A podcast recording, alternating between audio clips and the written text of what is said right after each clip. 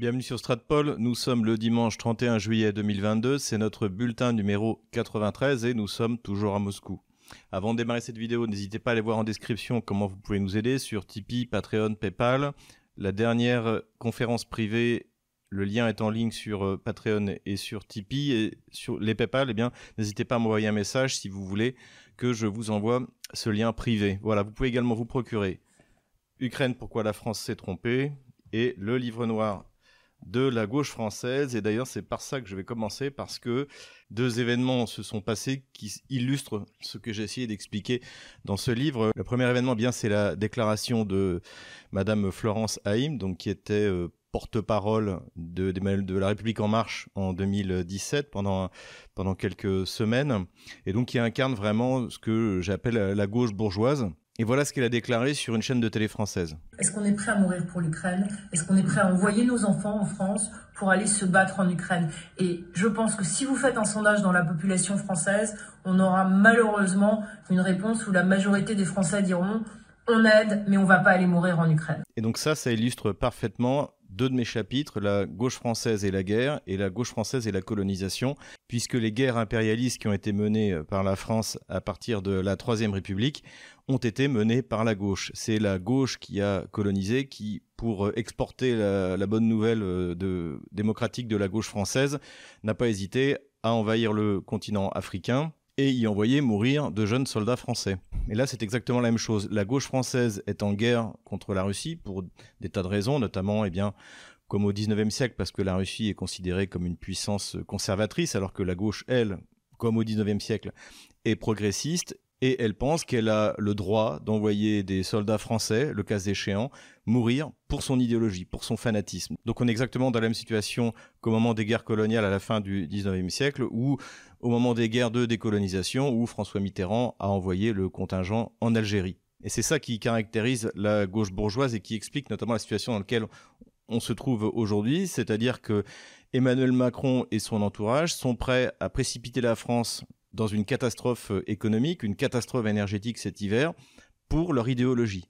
Et pour ça, ils sont également prêts, ils rêvent de pouvoir envoyer de jeunes soldats français qui se sont engagés dans l'armée française, puisque notre armée est désormais une armée euh, professionnelle, pour défendre leur patrie, les engager dans une guerre qui ne nous concerne absolument pas. Et pour eux, c'est d'autant plus facile que leurs enfants ne servent pas dans l'armée.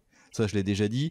Je crois que Florence Haïm, d'ailleurs, n'a pas d'enfants. Donc, effectivement, elle peut reprocher aux, parents français de ne pas vouloir sacrifier leurs enfants dans une guerre gauchiste. Mais j'avais déjà cité l'exemple de Bernard-Henri Lévy. Lui, il a un fils avocat et une fille éditrice. Et je pense que ses petits-enfants, s'il en a, aucun ne sert dans l'armée française. Donc voilà, ça illustre parfaitement ce trait de la gauche française, de la gauche bourgeoise française que j'ai décrit dans ce livre. Autre illustration de ce que j'ai écrit, eh bien, c'est le discours hallucinant d'Emmanuel Macron en Afrique, donc qui continue à donner des leçons de morale à l'Afrique entière, aux chefs d'État africains, sur la corruption. Alors là aussi, je vous renvoie sur mon chapitre sur la gauche française et la corruption. J'ai vraiment regretté qu'aucun chef d'État africain n'ait le courage de lui parler du pacte de corruption, de l'affaire Alstom. Et il y a un côté aussi totalement schizophrène d'Emmanuel Macron, c'est-à-dire qu'il vient donner des leçons de démocratie au gouvernement africain, mais en même temps, il se vante auprès d'eux d'avoir fait fermer Sputnik et la chaîne de télévision Russia Today. Et là encore, on revient sur un chapitre de mon livre, La gauche française et la répression. Il ne faut pas oublier que pour la gauche française, le principe de base, c'est celui de Saint-Just, hein, qui était le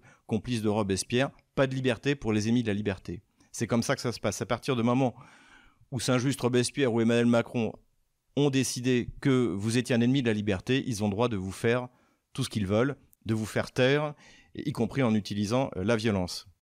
Et voilà, j'ai vu également au passage que euh, un groupe de Camerounais avait demandé euh, à la France de reconnaître ses, ses, torts dans la colonisation, des massacres, etc., etc. Chers amis africains, il faut arrêter de demander à la France et aux Français de s'excuser. D'accord? Les responsables de la colonisation, je viens de le dire, c'est la gauche française. Et d'ailleurs, ça ne coûterait absolument rien à Emmanuel Macron de reconnaître que la France est coupable. Mais si vous voulez vraiment aller chercher les responsables, eh bien, encore une fois, la réponse est dans mon livre. C'est la gauche française qui a colonisé et c'est elle qui a fait les guerres de décolonisation. Voilà. Si vous voulez vraiment déstabiliser Emmanuel Macron et l'idéologie qu'il représente, prenez-vous-en à Jules Ferry. Parce que le discours de Macron, c'est exactement celui de Jules Ferry, qui disait qu'il y avait un droit et un devoir des races supérieures vis-à-vis des races inférieures. Le discours d'Emmanuel Macron est dans la lignée exacte de Jules Ferry, qui est adoré, encensé par toute la gauche française, de Jean-Luc Mélenchon à François Hollande, en passant par Emmanuel Macron. Donc si vous voulez vraiment obtenir une réaction de la part du régime euh, français, désigner le coupable. Et je ajouterai encore une chose, c'est que l'autre victime de la colonisation, ça a été le peuple français. Parce que l'argent qui a été investi par l'État français dans les colonies françaises n'a pas été investi sur notre territoire. Et il y a des, départements entiers, comme la Lozère, qui n'ont pas pu être développés, parce que 5% de notre PIB partait dans les colonies. Alors certes, il y a des gens qui se sont enrichis euh, de la colonisation, mais c'était pas l'État français et c'était pas le peuple français. Le peuple français est aussi une victime de la colonisation. Donc il est injuste de, de demander des comptes à la France, surtout de demander des comptes au peuple français qui n'y est absolument pour rien. Non seulement, bien entendu, euh, les Français d'aujourd'hui, mais euh, ses arrière arrière grands-parents qui ont euh, été contraints à cette politique coloniale qui avait été décidée par la gauche française. Voilà. Encore une fois, lisez le livre noir de la gauche française pour comprendre qui a fait quoi ces 230 dernières années.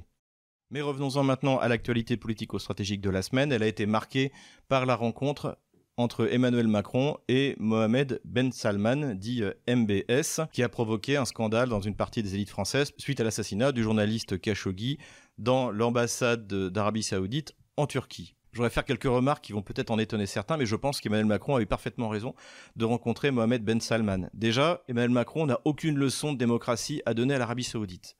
Il a crevé les yeux de 26 gilets jaunes pendant les manifestations de l'hiver 2018. Il y a eu des mains arrachées, il y a eu une violence d'une bestialité qu'on avait rarement vue en France depuis, euh, depuis des dizaines d'années. Donc en fait, Emmanuel Macron n'a aucune leçon de démocratie à donner, ni à MBS, ni euh, aux pays africains. Ça, c'est une, première chose. Et à la place d'ailleurs de, de Mohamed Ben Salman, c'est ce que je lui aurais dit.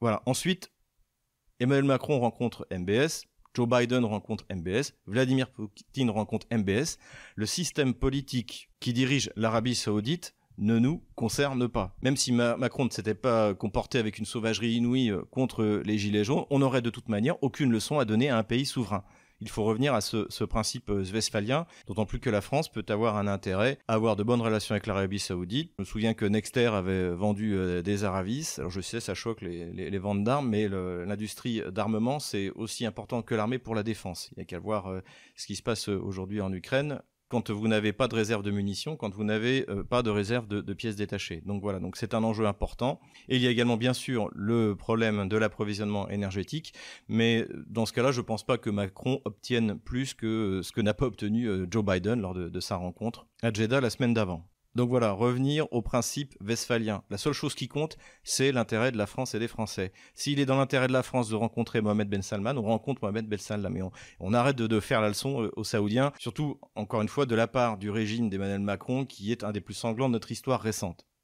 J'ai eu l'occasion de rencontrer Laurent Nicolas, donc qui tient un blog spécialisé sur les crypto-monnaies. Je vous invite euh, à y aller. Il était de passage à Moscou puisqu'il est euh, l'heureux mari euh, d'une femme russe et on a pu échanger de manière très intéressante sur la perspective des crypto-monnaies pour remplacer les systèmes de paiement et de transfert d'argent. Et je voudrais vous faire partager les informations extrêmement intéressantes qu'il m'a données sur l'avenir des crypto La première chose que j'ai bien aimé, c'est que son approche à lui, c'est aussi que les crypto-monnaies n'ont pas été conçues pour conserver de l'argent. C'est-à-dire, c'est pas un placement et c'est avant tout un moyen de paiement et un moyen de transfert d'argent. Donc ça, c'est une approche euh, que j'ai bien appréciée. En plus, l'avantage, c'est qu'il a travaillé sur ce qu'on s'appelle les stablecoins, c'est-à-dire c'est des crypto-monnaies qui bougent très peu parce qu'elles sont adossées à une valeur réelle. Donc c'est des monnaies qu'on peut utiliser pour euh, transférer de l'argent. En revanche, ce qu'il m'a expliqué aussi, c'est que ces stablecoins, en fait, sont toutes contrôlées par les États-Unis. Et notamment, la justice américaine a pu exiger de la part de Tether, par exemple, qui émet l'USDT, de révéler qui avait transmis l'argent dans le cadre de la lutte contre la drogue. Donc ça, ça ne me dérange absolument pas. Mais ça veut dire que dans ce cas-là aussi, Washington peut très bien interdire, par exemple, aux sociétés chinoises ou russes d'utiliser les euh, stablecoins comme, euh, comme l'USDT. Donc, ça veut dire que le stablecoin n'est pas une solution pour maintenir la liberté de circulation de l'argent et ne pourra pas être utilisé pour remplacer le SWIFT. Autre information intéressante aussi, qui ne m'a pas étonné, c'était que le, rouble numérique, en fait, euh, facilitera les échanges, mais sera subi aux mêmes contraintes internationales que le rouble actuel, qui est d'ailleurs en, en bonne partie numérique. C'est-à-dire que pour résumer, vous pouvez utiliser un rouble numérique dans les échanges internationaux si votre partenaire est d'accord. Et s'il n'est pas d'accord, eh bien dans ce cas, vous ne, pouvez pas. Donc le rouble numérique facilitera donc les échanges, mais ce ne sera pas une solution pour passer outre, par exemple, la fermeture du SWIFT. Ensuite également, il m'a expliqué pourquoi est-ce que la Banque centrale était très méfiante vis-à-vis -vis des crypto-monnaies il considère lui que c'est pour protéger en fait ces entreprises parce que euh, si tout d'un coup l'État russe, la banque centrale autorise l'ouverture de comptes en crypto-monnaie et dit aux sociétés russes d'aller se faire payer euh, en crypto-monnaie, eh bien ils sont à la merci de spéculation et même d'une attaque par exemple de Washington qui en achetant ou en vendant massivement des crypto-monnaies peut déstabiliser le marché. Pour lui, en fait, la, la monnaie d'avenir, c'est le Bitcoin, puisqu'il m'a expliqué que le Bitcoin, en fait, avait évolué et que maintenant il y a moyen d'envoyer des bitcoins sans que ce soit traçable par, euh, par personne. Un peu comme le Monero, mais lui il croit davantage au bitcoin puisque c'est une monnaie qui existe davantage et surtout il pense qu'à terme, comme le volume d'échange des bitcoins va continuer à croître, eh bien il sera de plus en plus difficile pour un acteur étatique, en l'occurrence les États-Unis, euh, de faire des achats ou des ventes massives pour déstabiliser la monnaie. Donc il pense qu'il est encore trop tôt, mais pour lui, la monnaie qui pourrait être utilisée pour échanger à l'international en étant libéré des contraintes des États, c'est le Bitcoin. Il considère également que cette crypto-monnaie, alors le, Bitcoin euh, ou le, ou le Monero, il paraît d'ailleurs que le fisc américain a proposé plus de 600 000 dollars de récompense à celui qui pourra craquer le Monero ou le réseau Lightning qui permet d'envoyer des bitcoins euh, anonymement, mais que a priori c'est quelque chose d'infaisable. Donc Laurent Nicolas considère que comme les États s'apprêtent à supprimer l'argent en cash, l'utilisation des cryptos permettra aux citoyens de continuer à avoir une liberté d'acheter ce qu'ils veulent sans que le régime, euh, bah, par exemple le régime d'Emmanuel Macron, soit au courant. Pardon pour ceux qui luttent contre ça, ce sera la disparition de l'argent liquide puisque euh, tout sera tracé électroniquement dans 10 ou 15 ans. Donc pour lui, c'est une solution d'avenir pour encore une fois, garantir notre liberté. Hein. Ça, j'en suis persuadé depuis le début. La technique et l'Internet nous ont permis de restaurer en partie la liberté d'expression. Et je pense que cette même technique nous permettra de restaurer la liberté de, consommer ce qu'on veut sans que forcément le régime euh, qui nous dirige soit au courant. Voilà, ces quelques considérations. Si vous voulez en savoir plus, je vous recommande d'aller sur son euh, blog. Je mettrai le lien en description de cette vidéo. Une information économique intéressante qu'on a pu lire dans la presse russe, c'est que la Russie va augmenter sa production de gaz rares qui sont nécessaires à la production des semi-conducteurs. C'est ce qu'a annoncé le ministre de l'économie et de l'industrie, Mantourov, donc qui est la personne à suivre, hein, parce que c'est lui qui a reçu la mission de Vladimir Poutine de mettre en place toute la politique de remplacement des importations. Donc tous les projets dont j'ai déjà parlé en ce qui concerne l'aéronautique, euh, en ce qui concerne l'industrie, c'est lui qui va, qui va les porter. Donc il est revenu sur cette production de gaz rare. Il faut savoir que la Russie est un gros producteur et qu'elle a l'intention d'augmenter euh, sa capacité et ce sera sans doute une monnaie d'échange pour pouvoir précisément acheter euh, des semi-conducteurs. On encore une fois, on l'a dit, c'est vraiment la plus grosse difficulté dans les sanctions qui, ont été mises contre la Russie. Donc voilà, l'enjeu est important, donc euh, sujet à suivre et c'est un, élément de plus à connaître. Revenons maintenant à la crise ukrainienne. Avant de passer à la carte militaire, je voudrais faire quelques considérations plus larges et notamment au moyen de cartes, puisque Dimitri Medvedev, donc qui est le secrétaire adjoint au comité euh, de sécurité nationale russe, euh, a présenté une carte de ce qu'il verrait être l'Ukraine après l'opération spéciale russe. Donc comme on le voit, il s'agirait de restituer des territoires qui ont été de manière artificielle euh, rassemblés par les bolcheviks pour créer la République socialiste soviétique d'Ukraine. Donc euh, ça, on en a déjà parlé. On voit qu'une partie de ces territoires sont récupérés par la Pologne, une partie par la Roumanie, une partie par la Hongrie, et que le reste est pris, euh, bien sûr, euh, par la Russie, et qu'il reste un petit État euh, croupion, donc autour de Kiev. Et ça, pour moi, d'ailleurs, c'est une bonne nouvelle, c'est-à-dire, ceux qui me suivent depuis le début, je pense que les Russes ne doivent pas aller à Kiev sauf si à un moment ou à un autre, faut tordre le bras de, du régime kievien pour, euh, pour signer euh, euh, l'armistice, la capitulation de l'Ukraine. Je pense que quoi qu'il arrive, la Russie ne devra, pas y rester. Kiev est une capitale qui parasite l'économie du pays, et donc il n'y a absolument aucun intérêt. Une, fois que Kiev sera séparé du reste de, l'Ukraine utile, hein, c'est-à-dire l'Ukraine des ports et de l'industrie, qui, bien les Russes ont de la chance, c'est l'Ukraine russe, on va dire, euh, ce sera une ville qui vivra du tourisme et les tourismes seront russes et vous verrez que tout le monde parlera russe et que tout, tout sera écrit en russe à commencer par les menus dans les restaurants. Donc c'est pour ça que je pense qu'il est inutile de prendre Kiev et c'est pour ça que j'interprète cela comme une bonne nouvelle. Ce qui est intéressant aussi, c'est que euh, les régions de Poltava, de euh, de Tchernigov sont également inclus dans la partie russe. Donc ça, ça voudrait dire que si Kiev ne capitule pas rapidement et accepte de perdre, euh, on va dire, la Nouvelle-Russie, c'est-à-dire hein, de Odessa jusqu'à Kharkov, eh bien la Russie poussera son avantage vers d'autres régions. Donc si l'OTAN veut préserver un minimum de territoire à l'Ukraine, eh bien il serait temps qu'elle capitule face à la Russie qui, de toute manière, rappelons-le, a gagné la guerre le 24 février. Ça prendra le temps qu'il faudra. La Russie a gagné la guerre. Ça, il faut quand même bien le comprendre. Continuons à parler de cartes. Merci à tous ceux qui m'ont envoyé la carte auquel je faisais allusion dans mon dernier bulletin, qui était la carte de LCI, où on montre en proportion à quoi correspondraient les territoires conquis par la Russie sur l'Ukraine s'ils avaient été conquis à la France en matière de, volume.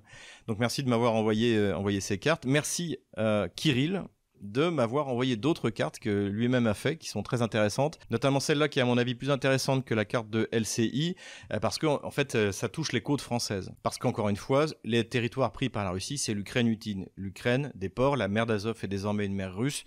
Et à terme, l'Ukraine aura perdu son accès à la mer Noire une fois que les Russes auront pris euh, Odessa. Donc c'est ça, ça me paraît important. Aussi intéressant de voir par rapport au territoire allemand, comme c'est le cas là, où vis-à-vis euh, du territoire euh, anglais. C'est grâce à ces cartes que l'on voit, comme je le dis depuis le début de l'opération spéciale, que cette opération spéciale a été un véritable succès et va se terminer par une grande victoire russe.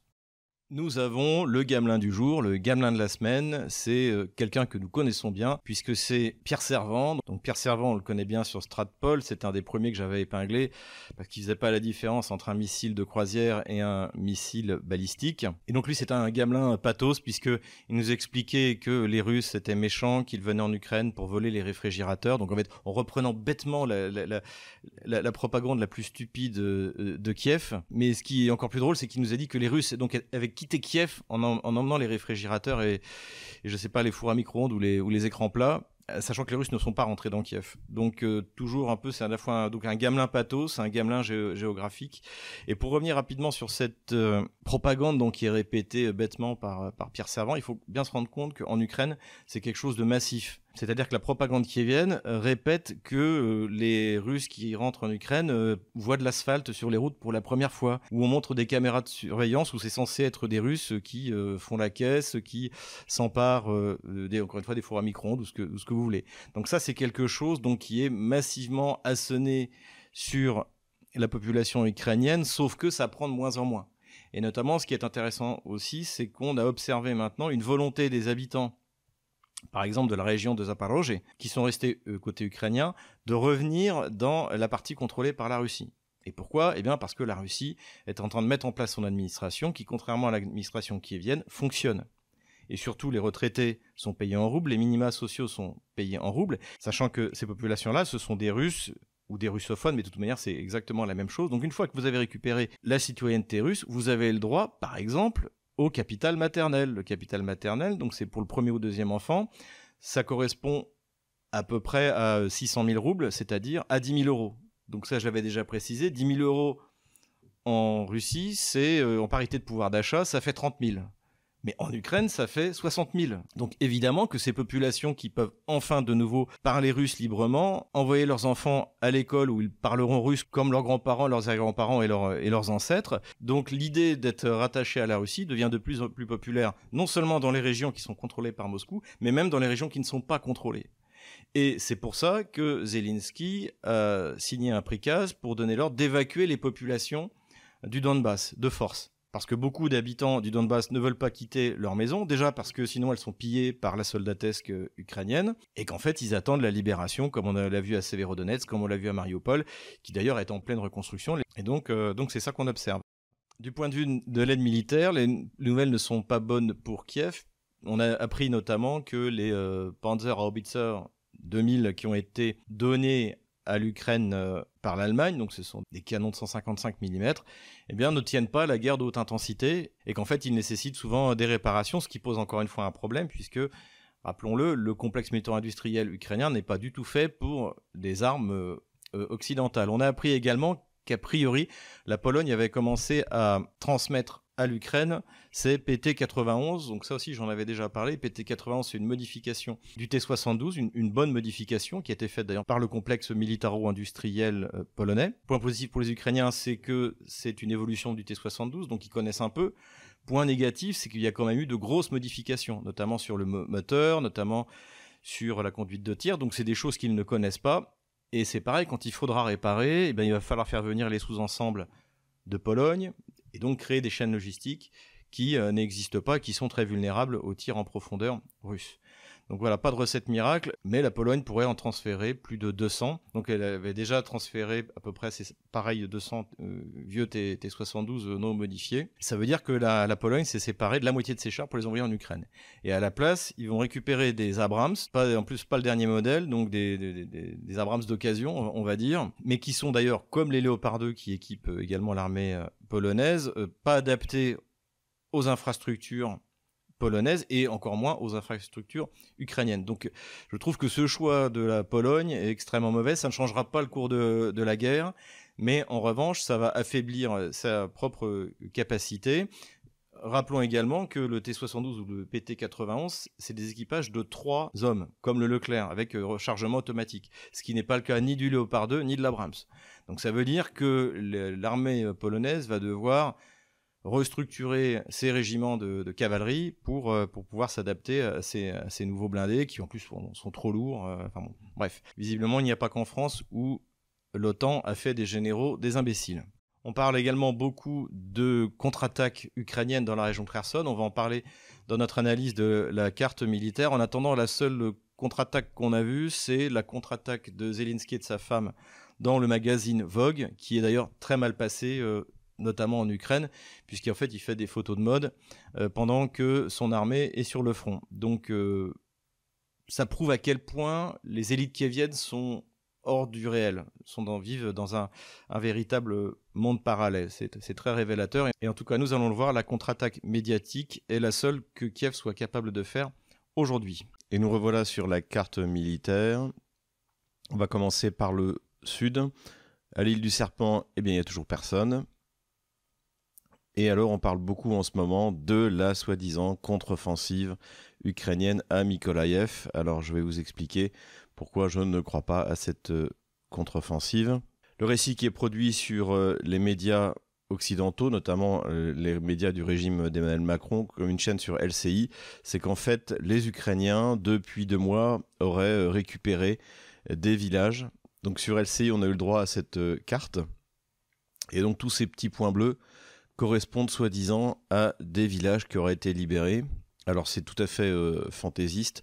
Euh, pourquoi? Eh bien parce que une partie du front est formée par la rivière Ingulets. Donc les Russes qui, pour l'instant, sur le front de Kherson, sont en défensive, euh, n'auraient eu aucun intérêt à prendre des petits villages qui sont éloignés à l'ouest de la rivière Ingulets. Hein. Donc on voit la rivière Ingulets, c'est là. C'est exactement comme la rivière Donetsk sur le front est, c'est un point d'appui confortable pour l'armée russe. Donc en fait, il n'y a pas eu 44 euh, villages. En revanche, ce qu'il y a, c'est une, ce qu'on appelle une zone grise tout au long de ce front, c'est-à-dire qu'il y a des localités qui ne sont contrôlées ni par les Ukrainiens ni par les Russes. Donc euh, effectivement, il est possible que les Ukrainiens de temps en temps annoncent qu'ils ont repris un village, ce qui n'est pas le cas. Toutes les tentatives d'offensive dans cette zone-là, dans cette zone-là et dans ces zones-là ont toutes échoué. Voilà d'ailleurs à quoi ressemblait la carte que je montrais dans ces vidéos il y a deux mois. Elle n'a absolument pas changé. Donc l'Ukraine n'a absolument pas progressé dans cette région. Mais donc effectivement, on a entendu beaucoup de proclamations du côté kievien, comme quoi il allait y avoir une offensive. Alors déjà ça c'est assez étonnant, c'est que si jamais Kiev avait l'intention de lancer une offensive, eh bien il ne serait pas en train de le proclamer partout. On n'imagine pas les Allemands en 1940 annoncer partout qu'ils allaient percé par les Ardennes. Donc ça aussi, c'est davantage de la propagande, propagande qui vise à rassurer les Occidentaux pour leur dire de continuer à livrer des armes, car Kiev est capable de lancer une contre-offensive contre les Russes, et également vis-à-vis de sa population qui commence à être fatiguée de la guerre et des défaites successives que subit l'armée ukrainienne. Mais je ne crois pas à une offensive sérieuse de la part de l'armée ukrainienne, je veux dire une offensive qui soit autre chose que ces petits coups qui ont été tentés qui ont systématiquement échoué pour euh, principalement deux raisons. La première raison, eh bien, c'est que l'armée ukrainienne est incapable, depuis le début du conflit, de lancer une offensive coordonnée d'envergure ne serait-ce que moyenne. C'est une armée qui a été formée par l'OTAN pour se mettre en défensive derrière la, ligne Maginot qui a été construite dans le Donbass et elle est incapable de faire autre chose. Et c'est beaucoup plus compliqué de lancer une offensive coordonnée que de s'enterrer et de faire ce qu'elle fait dans le Donbass. Et je pense qu'elle en a la pas la capacité technique. Je pense aussi que les instructeurs et les cadres de l'OTAN qui encadrent l'armée ukrainienne sont incapables d'organiser une offensive, surtout sans soutien aérien, parce que l'aviation ukrainienne, qui était déjà réduite à la portion congrue au début du conflit, est incapable de, soutenir une telle opération. Ce qu'elle peut faire, c'est euh, de, temps en temps, par surprise, de faire voler euh, un ou deux Sukhoi 25, quelques hélicoptères, qui la plupart du temps d'ailleurs se font détruire par l'armée russe. Donc en fait, sans appui, il n'y aura pas d'offensive. L'autre raison, c'est Yandex Carte qui va nous permettre de la voir. Yandex Carte, en fait, c'est l'équivalent russe de Google. Donc là, ici, c'est Kherson. Et là, c'est Kisilievka. D'après les informations qu'on a, la ligne de front passe légèrement au nord de ce village. Et là, voilà ce qu'on voit lorsque l'on fait donc euh, Yandex Map. Voilà les paysages qu'on a voilà ce qu'il y a à l'ouest de Kherson. C'est de la plaine Achar, c'est de la steppe pontique et quasiment aucun point d'appui sur lequel l'armée ukrainienne pourrait se baser. Donc ça veut dire c'est une offensive complètement à découvert sur plusieurs dizaines de kilomètres. Et ça, l'armée ukrainienne est incapable de le faire, surtout encore une fois, sans appui aérien. Donc tout le sud de l'Ukraine, hein, c'est de la steppe pontique, mais la différence, c'est la densité de population et d'habitation qu'on a dans le Donbass sur lequel l'armée ukrainienne peut s'appuyer. Euh, par exemple, la région de Kherson, la densité des habitants, c'est 37 habitants au kilomètre carré. Dans la région de Donetsk, c'est 160 habitants. Donc c'est ça qui permet à Kiev de se barricader dans chaque localité et qui retarde l'avancée russe. Et donc densité des localités, densité de la population, que l'on n'a pas dans la région de Kherson. Donc voilà, je pense que l'armée ukrainienne, même si avec ses HIMARS, donc qui sont euh, l'arme magique du moment fournie par les Occidentaux après le Javelin, même s'il y a eu des bombardements réussis sur le pont d'Antonovka et de Novaya Kakhovka, ponts qui ne sont d'ailleurs toujours pas détruits. Hein. Et les, Russes, de toute manière, sont capables de pontonner et d'approvisionner leur ligne de front comme bon leur semble. Et surtout, ils ont la maîtrise de l'espace aérien. Donc voilà, je ne crois pas à une offensive sérieuse ukrainienne dans la région. Et d'ailleurs, le conseiller de Zelensky, le fameux Arestovitch, a déclaré que finalement l'offensive aurait lieu après que les Russes aient lancé la leur. Donc euh, en fait, c'est ça aussi qui fait peur à Kiev, c'est que si Kiev attaque vers Kherson, donc euh, ici, ça fait à peu près, euh, par rapport au front, on est à 23 km de Kherson. Eh bien, les Russes, eux, pourraient en profiter pour lancer leur contre-offensive vers le nord de Nikolaïev. Et là, Kiev ne pourrait rien y faire. Donc, je pense que, encore une fois, on aura encore des petites offensives de ce style-là, comme on a eu depuis euh, deux mois, mais rien de vraiment sérieux. Il s'est pas passé grand-chose le long du front de Zaporozhye, à part des échanges et des duels d'artillerie. C'est euh, comme d'habitude sur le front du Donbass que les choses ont le plus euh, progressé.